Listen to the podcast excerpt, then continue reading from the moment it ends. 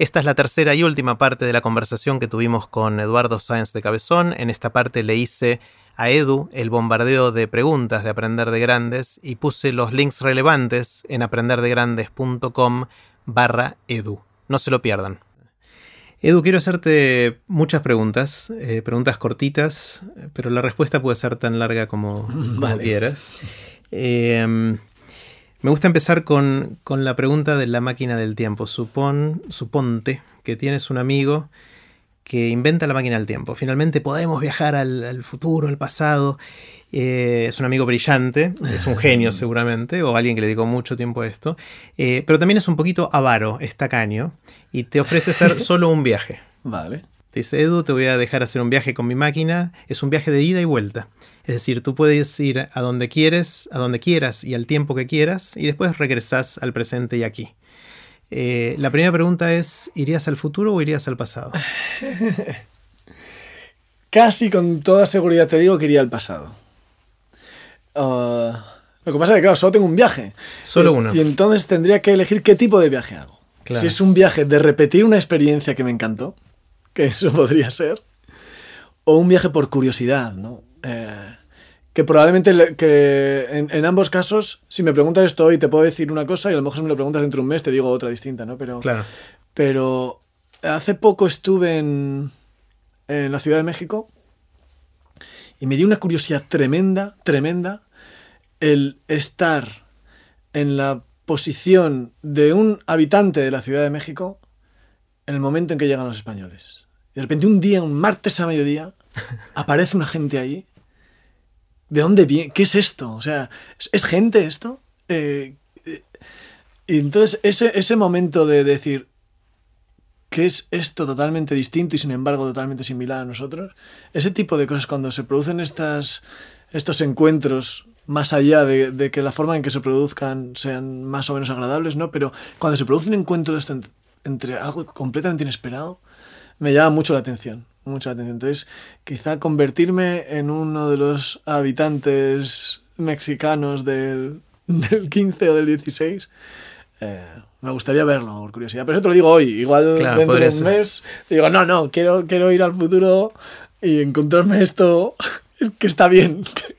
Y si fueras al pasado para revivir algo que te gustó vivir, ¿qué elegirías?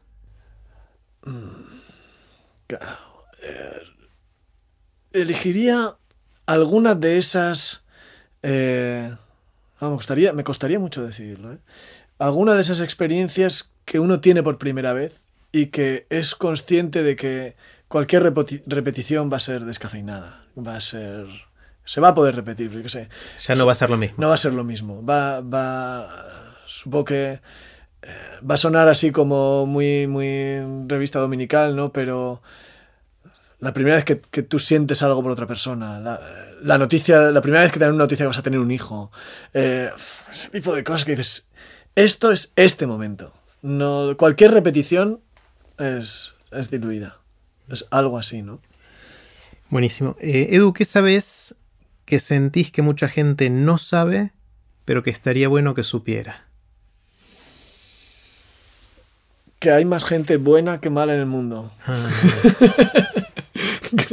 Creo que tenemos un cierto pesimismo con esto y estoy absolutamente convencido de que la inmensa mayoría de la gente es, es buena en el sentido de que si pueden ayudarte lo van a hacer, Eh, si pueden darte una mano te la van a dar y no es al revés. Y entiendo que, que quien actúa al contrario eh, más visibilidad, tienen- lo están sabiendo hacer, pero sí, yo creo que eso es una cosa que, que yo la sé y que comparto este secreto bien a gusto. qué bueno, qué bueno.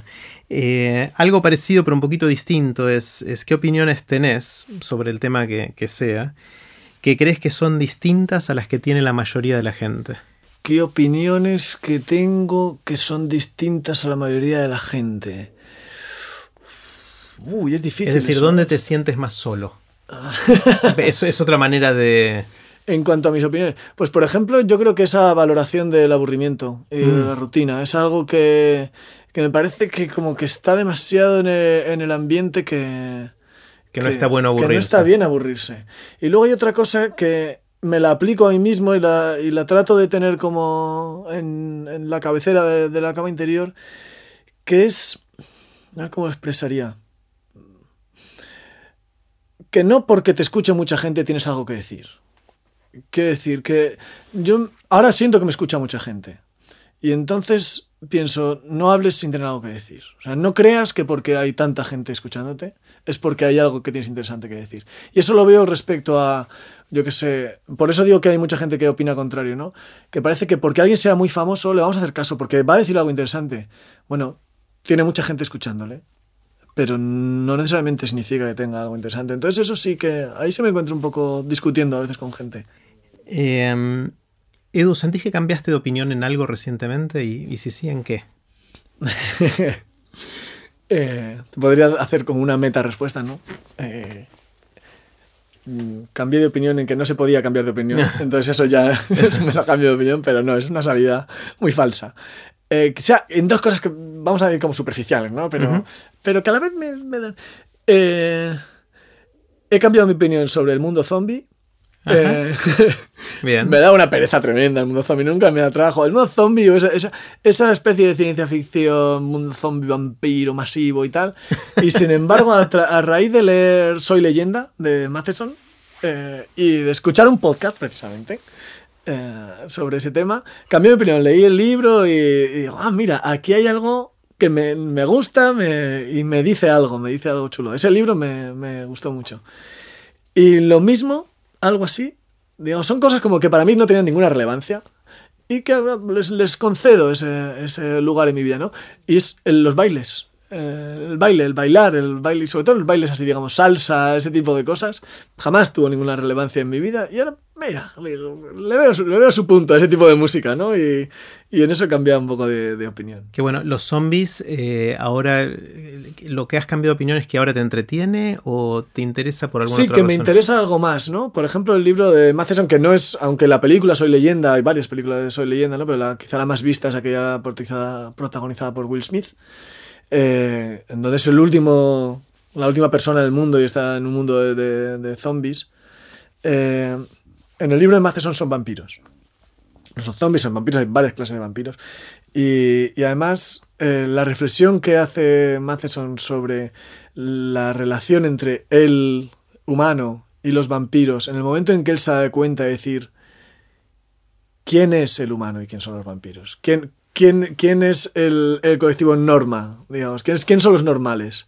Eh, es, ese cambio, ese cambio de, de, perspectiva, creo que deberíamos tenerlo, o sea, nos dice algo de, de quiénes somos también en la sociedad, ¿no? Los, lo que hablábamos un poco de antes con los adolescentes, los nerds y, y todo esto, es decir, el, el concepto de gente normal es estable, o deberíamos estarlo revisando continuamente, incluso a lo largo de la propia vida, ¿no? A lo largo de, del propio recorrido por la vida. Mm. Entonces, eso, que es una reflexión que me parece interesante, nunca la había visto o nunca hubiera sospechado que el mundo zombie me podía inducir a esta.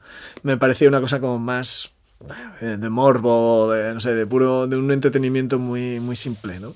Claro. Y sin embargo, no, pues mira, eso he cambiado. De... Sí. Yo lo asocio también con las grietas que se están abriendo en todo el mundo, grietas sociales, uh -huh. eh, políticas, económicas. Eh, como el, cada vez pareciera que estamos más, tenemos la percepción al menos de que estamos más divididos que con Trump, con Brexit, con sí. las grietas en cada uno de los lugares sí. donde, donde habitamos, el separatismo no en Cataluña. Eh, son cosas que nos separan en dos bandos y están los que piensan como yo, que son los normales, y están los vampiros o los zombies del otro lado. No importa sí. de qué lado estés vos, sí. sentís eso respecto al otro lado. ¿no? Sí, y además esto hay un efecto que se está midiendo y que es muy interesante la reflexión que está haciendo sobre ello, que es que como la inmensa mayor mayoría de la información nos llega a través de Internet, de medios electrónicos, y los algoritmos que, que, que, que, personalizan la información que te va llegando, que en principio está bien, es decir, que haya una automatización de no andar eh, ayudarme a no tener que andar buscando tanto, sino llegar más fácilmente a las cosas que me interesan, genera un efecto de burbuja, eh, la burbuja de Internet que se llama, ¿no? En la que tú tiendes a estar rodeado continuamente por las opiniones que ya sabes que interesan por las cosas que estás que te sientes más cercano y crees que el mundo es así Y sin embargo, es lo que ocurre, por, por ponerlo en un ejemplo, cuando hacemos una búsqueda en Google, eh, tú vas ahora a tu ordenador, haces una búsqueda en Google y yo hago otra desde el mío, sobre el mismo término los resultados van a ser diferentes, porque está nuestro historial de búsqueda, etcétera, ¿no? Entonces estamos esto ya nos está separando, nos está, nos está Y eso, entiendo que aprovecha el famoso sesgo de confirmación. Es decir, que cada uno tiene Sí. la tendencia que ve favorablemente las cosas que confirman lo que ya opinaba, lo que, la visión que ya tenía del mundo, y eso hace que esas paredes o esas grietas se vayan Claro, se profundizando. refuerza porque no solamente es que, que ante la misma información tú generes una opinión que es favorable a lo que ya estás de acuerdo, sino que la, el- la misma, la mera información que te está llegando ya es. ya está preparada para eso. O sea, es como un sesgo de confirmación, pero externo a uno. Sí. A donde, aunque uno podría debatir qué es externo y qué es interno, Sí, porque sí, es parte de la identidad de uno Claro. porque ya está en la nube, ¿no? Sí, sí, Que- sí, sí.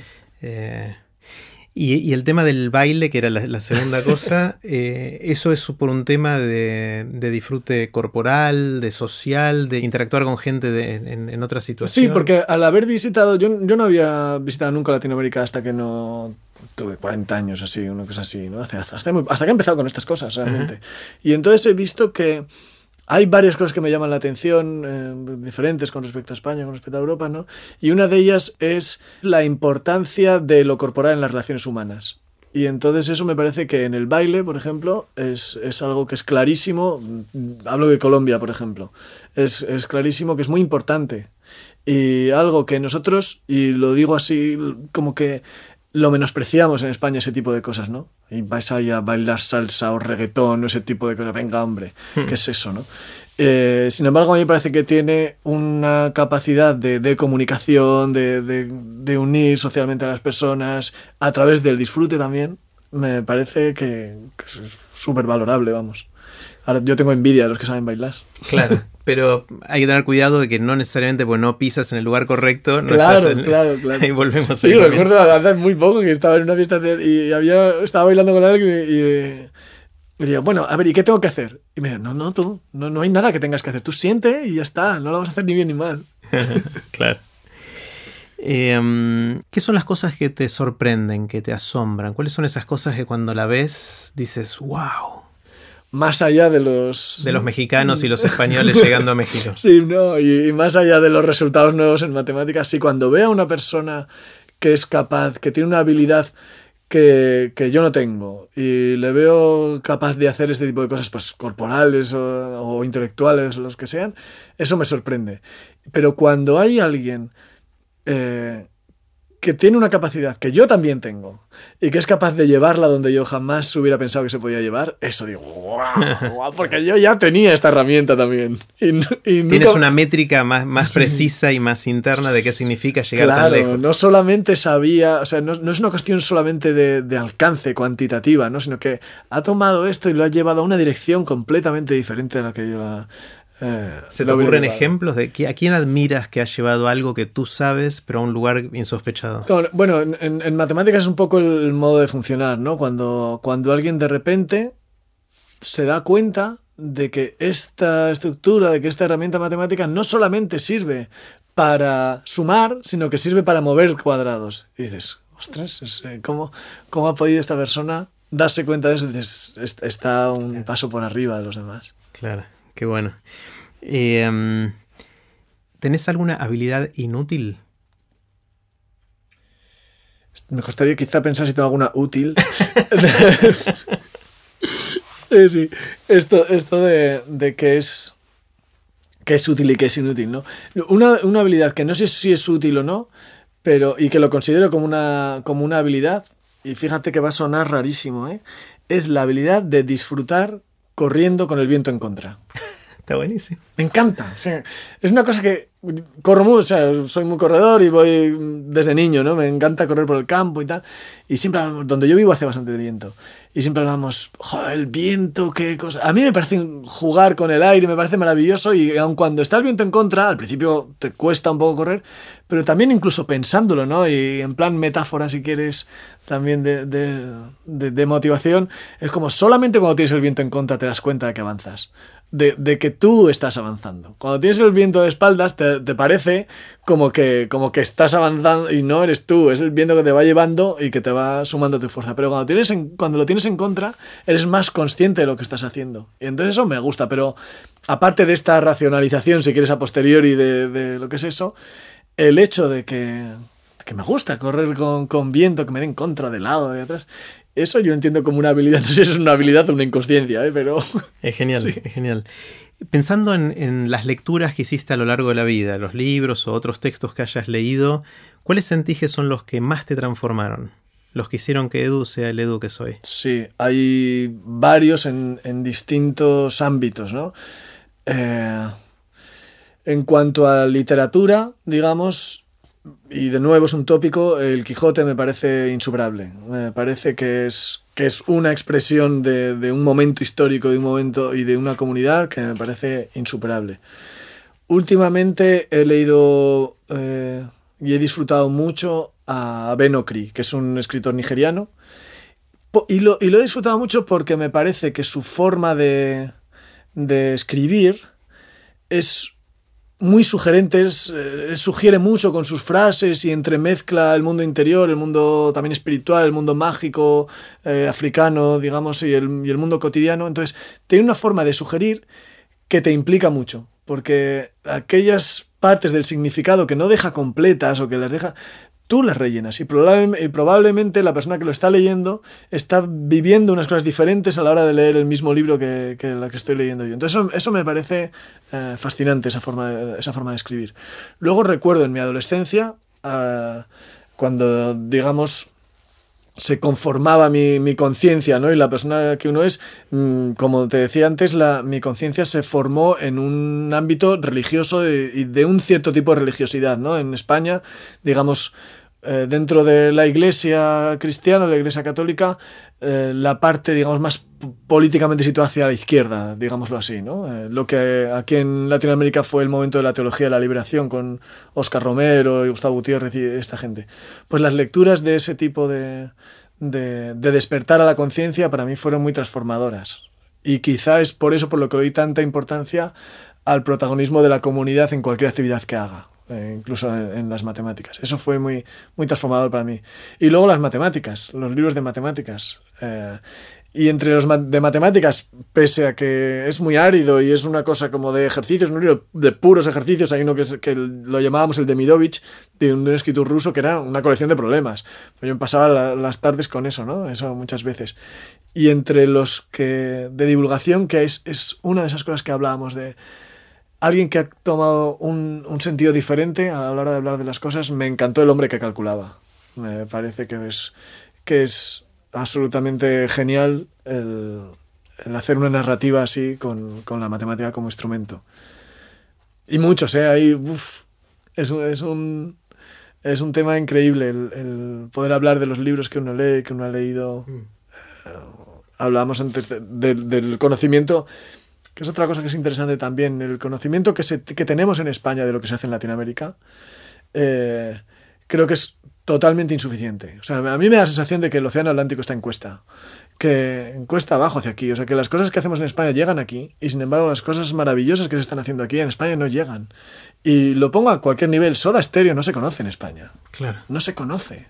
Y a mí eh, me parece que, o sea, que es, una vergüenza para nosotros. no se conoce nada.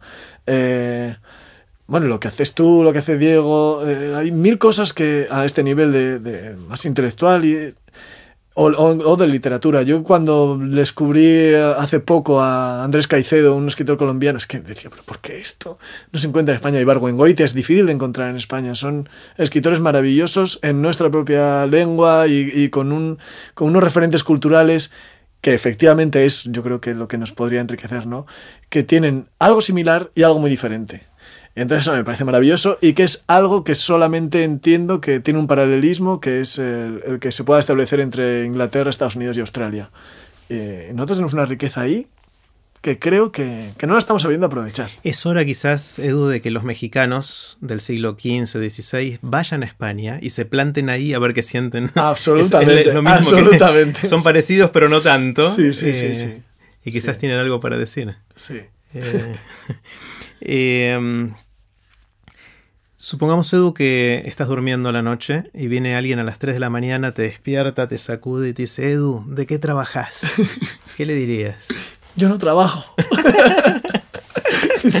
no, no, hay nada que pueda identificar con trabajo. No, matemático, diría.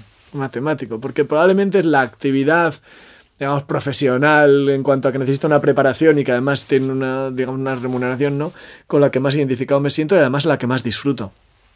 Eh, ahora que he tenido este, este, último mes y medio que he estado quieto en Logroño, renuncié a cualquier viaje, cancelé cosas y tal, por el momento en el que estoy con la investigación con una, con una estudiante de tesis que tengo, Patricia, eh, mi, en muchas partes de, la, las matemáticas, no, no es en todo lo que hago, pero en muchas partes de la labor matemática, mi metodología es obsesionarme con el problema, obsesionarme continuamente. Entonces estoy ahí con un problema y me lo llevo a pasear y me lo llevo a correr y me lo llevo a la conversación con ella y hay veces que me aíslo y estoy en casa más aislado. Estoy obsesionado con ese problema. Eso no se puede hacer, no es compatible con nada más. Y entonces, cuando estás obsesionado con ese problema y la forma de que tu cabeza de forma consciente o no tanto, trabaje sobre ese problema es tan variada, porque no es lo mismo estar en conversación con Patricia, en este caso en pizarra, que estar eh, tú solo en una hoja de papel, que estar corriendo y pensando en eso, donde no tienes el papel y, uno piensa más en términos más visuales o de movimientos o más físicos, me, me fascina. A mí eso me maravilla. Me maravilla que, que tengamos mecanismos tan diferentes que nos puedan llevar a luego formalizarlo. luego, luego llega el momento de escribir y de usar el lenguaje adecuado, el rigor adecuado y comprobar que las cosas no solo están en tu imaginación, ¿no? pero yo ahí me siento que estoy haciendo lo que yo soy, lo que yo trabajo, ¿no? Y es matemáticas. qué bueno, qué bueno. Antes hablamos mucho de, los cuenteros, de los cuentacuentos mm. y de cómo está bueno ver la gente que cuenta anécdotas. Y esto de contar anécdotas es un deporte universal, creo, de los seres humanos. Eh, cuando nos juntamos con amigos o con familiares y, y después de comer y tomar y decimos, ¿sabías que o no sabes lo que me pasó. Y, em, ¿Cuáles son tus anécdotas? ¿Cuáles son esas que se empiezan a repetir en ocasiones sociales y te gusta contar más de alguna vez? ¿Puedes identificar alguna? Pues ahora tengo muchas, como ahora viajo más y hago más cosas. Em, mira, pues hace tres días cuando llegué aquí, eh, yo llegué a... Llegaba en el vuelo de, Madrid, eh, que llegaba tipo nueve y media de la noche, una cosa así. Luego vine de Ceiza con el autobús al lado de la estación de retiro, por allá. Y entonces yo tenía ahí en mi teléfono eh, guardado qué, qué, tren tenía que coger en retiro para que me llevara al hotel. Y había una parada muy cerquita del hotel donde yo estaba. Y si no, qué línea de metro y lo mismo caminar, ¿no? Lo tenía ahí guardado con una foto de una captura de pantalla porque sabía que no iba a tener conexión eh, una vez que llegara aquí. Y entonces llegué allí y como había este encuentro de la Organización Mundial de Comercio, creo que es, y había, estaban haciendo unos arreglos en la estación de retiro, eh, ya no había tren. Ya era tarde, no había tren. Fui al metro, el metro estaba cerrado.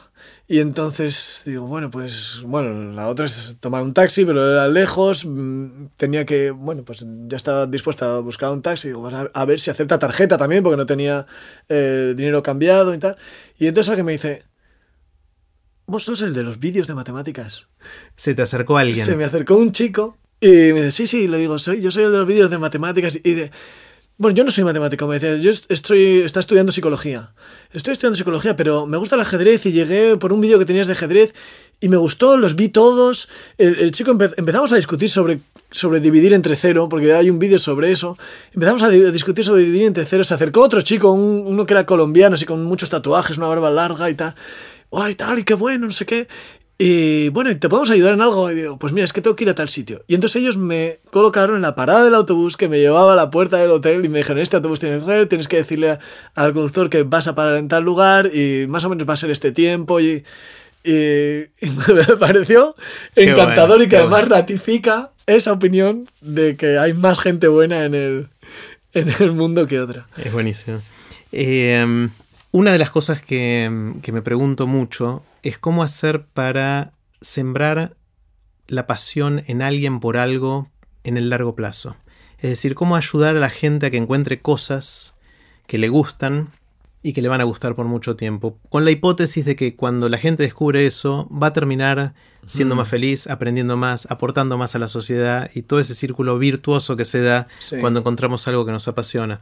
Entonces, cuando tenemos todas estas discusiones sobre el futuro de la educación y todo eso, quizás se reducen a eso.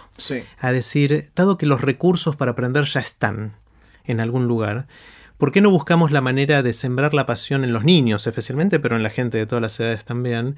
Porque una vez que hacemos eso, ya está, no hay que hacer nada más. La gente lo va a aprender de alguna manera y lo va a desarrollar y va. ¿Tienes alguna hipótesis de cómo hacer para sembrar esa pasión, en, especialmente en los, más chicos? Yo creo que, hay una forma. Utilizar, fijarnos bien en cómo. Cuando somos muy pequeños, estoy hablando de bebés, eh, empezamos a crecer, eh, nos atraen las cosas o vamos a unas cosas o a otras, ¿no? Eh, entiendo que es porque tenemos acceso a ellas, entonces eh, yo me imagino muchas veces a la persona como que está en una habitación y que sale al mundo del disfrute, ¿no? Al mundo de, la plenitud, del enriquecimiento. Y si estás en esa habitación y tienes una puerta, puedes pasar a través de esa puerta y entrar a un camino del disfrute, pongamos que sea el deporte. Pero si tienes tres puertas, puedes pasar por la del deporte, puedes elegir otra, puedes elegir otra y, además puedes entrar y salir de una a la otra. Quizá hay otra que, no has abierto y no hace falta, o la tienes abierta y mira, pues no es lo tuyo, no, no, no, no, no te gusta eso. Pero ahí está, y quizá en otro momento la vas a disfrutar, ¿no? Entonces me parece que abrir puertas al posible disfrute es una de las vías, ¿no? Y a veces para abrir puertas hace falta hacer un esfuerzo. Hace falta hacer un esfuerzo. Hace falta más esfuerzo para disfrutar de, de Malevich que de Velázquez. Hace falta más esfuerzo. No digo para comprenderlo. Probablemente es tan, difícil de comprender Velázquez como el Malevich. Pero, pero para disfrutarlo hace falta un esfuerzo diferente. Entonces hace falta una introducción, una explicación más, más difícil en Malevich que en, que en Velázquez. ¿no? En la pintura abstracta en general, que, que en la pintura figurada o aquella belleza del Renacimiento del Barroco. Eh, pues así muchas cosas. Un poco es lo que trato de hacer también con las matemáticas, ¿no? Decir, eh, aquí está esta puerta. Quien quiera pasar por ella, ahí tenéis otras cosas. Hace falta un pelín de esfuerzo para llegar hasta la puerta, pero, pero ahí está. Ese es uno de los caminos, abrir puertas al disfrute y, y, abrirlas significa también mostrar que, uno, que hay gente que disfruta con estas cosas. Y ese es el segundo camino, ¿no? Como aprendemos de, niños, la imitación, para lo bueno y para lo malo. Eh, yo veo que muchas veces hay un, la, imitación y la reacción ante las reacciones de los demás. Que esas son dos cosas, ¿no? La imitación establecería el camino de ser un role model que, que, hablan, ¿no? Decir, pues mira, pues personas que son capaces de tener éxito personal, sea lo que sea aquello que llamamos éxito, en, en su vida haciendo esta actividad o esta otra. ¿Por qué no? Yo puedo seguir ese, ese modelo. Y luego la reacción. Eh, cuando...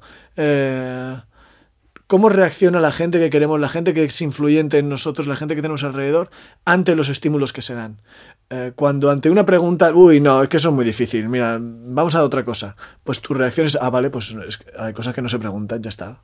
Eh, la curiosidad tiene ciertos límites, además, no, sé muy bien por qué, pero, pues, y uno va cerrándose esas puertas a la curiosidad, ¿no? Me parece como cuando, seguro que lo hemos visto por ahí, un niño o una niña pequeña va por la calle, se cae, y muchas veces mira a su mamá o a su papá a ver si tiene que llorar o no. Entonces, muchas veces el papá está distraído y no lo ha visto, se levanta y vuelve. Si, el papá, ¡ay, qué te pasó! Ahí se Va corriendo detrás y entonces empieza a llorar. Ah, lo que toca es llorar. O sea, la reacción ante esto es que, qué daño me he hecho. Y entonces muchas veces nos pasa eso también, ante la curiosidad o ante, lo veo en las matemáticas. Eh, no, las matemáticas es una cosa que debe ser muy difícil y para listos, y además es un rollo eso. Y eso, que te lo dice tu papá cuando tienes seis años, y ya te lo crees para toda la vida. Entonces, el, fomentar reacciones positivas ante las oportunidades de aprendizaje me parece que es, que es una tarea que tenemos eh, los adultos o la gente en general. Principalmente los padres, supongo que son los que más influyen en, los chicos. Claro, porque nosotros todos nos influimos unos a otros, pero la influencia de los padres en los, niños es muy, mm. muy grande. Sí. Edu, si la gente quiere saber más de vos, eh, obviamente suscribirse derivando es algo obligatorio para todos los que estén escuchando esto derivando en YouTube. es bueno para su vida. es una prescripción médica casi. Prácticamente. Eh, ¿Qué más? Bueno, voy a poner links en, en aprenderdegrandes.com barra edu, ¿te parece? Sí, muy bien. Ahí voy a poner links a, a tus charlas eh, en TDX Río de la Plata, en, en, en un par de TDX en, España también. eh, hay dos en TDX Río de la Plata que compiten en, mi mente por cuál me gusta más. por, por, momento me voy a, la de la matemática es para siempre, por, por, otro momento me voy al poder de las historias y Sí. la historia de Galois que, que me acuerdo y me, me, Es- a emocionar. es- es voy a poner links a, a eso también ahí. Ajá. ¿Qué, ¿Qué otras cosas para la gente te puede seguir en las redes sociales? Sí, en las redes sociales yo tengo ahí mi perfil en Twitter más o menos activo, es edusadeci, lo puedes poner ahí también. Eh, trato de- e- Es un poco inconstante porque depende un poco de cuando ando más de viaje o cuando ando menos de viaje o las cosas que voy descubriendo. Y, y bueno, a través de la si alguien quiere un contacto, digamos, para, para algo más, más directo, pues a través de la Universidad de La Rioja es fácil encontrarme, en la Universidad de La Rioja. Eh, y luego, bueno, pues sí que voy haciendo cosas en, pues en radios, en unas revistas y voy escribiendo cosas. Yo creo que también dejemos a, a la gente que investigue. Exacto, y también estás viajando mucho, Sí. con lo cual eh, es probable que gente escuche esto en, en muchos lugares de América Latina y en España. Es muy probable que si quieren escuchar en persona a Edu, Sí. si te quieren escuchar en persona, que si están atentos a tus viajes, quizás te ahí se en encuentren. el, en el Twitter y en Facebook suelo poner, pues... Porque ¿Por dónde ya- andas? Sí, por dónde ando. Antes tenía la... No sé, en eso, en eso, mira, tal vez es una cosa en la que cambio un poco de, de práctica más que de opinión. Que es que yo solía decir, mira, pues contar de mis viajes y tal después de haberlos hecho. Eh, porque, bueno, no sé, me, me parecía mejor, ¿no? Eh, pero ahora a veces sí que anuncio cuando voy a hacer un viaje, por ejemplo, cuando voy a Argentina, porque yo sé que hay gente que quiere, que quiere pues, venir a la charla o charlar un rato, o cosas así, y eh, me parece bonito. Edu, eh, me encantó charlar contigo. Bueno. Gracias por, por, por todo. Muchas gracias a ti, porque aquí se aprende de un grande también. bueno, bueno, gracias, Edu. Muchas gracias. Ahora sí, así terminó la conversación que tuvimos con Eduardo Sáenz de Cabezón. Puse los links relevantes en aprenderdegrandes.com barra edu. Espero que les haya gustado tanto como a mí. Recuerden que pueden suscribirse para no perderse ningún episodio de Aprender de Grandes en aprenderdegrandes.com. Los espero en el próximo episodio de Aprender de Grandes, cuando les cuente lo que aprendo en mis intentos por seguir aprendiendo durante toda la vida y en las conversaciones que tengo con gente que admiro. Chau.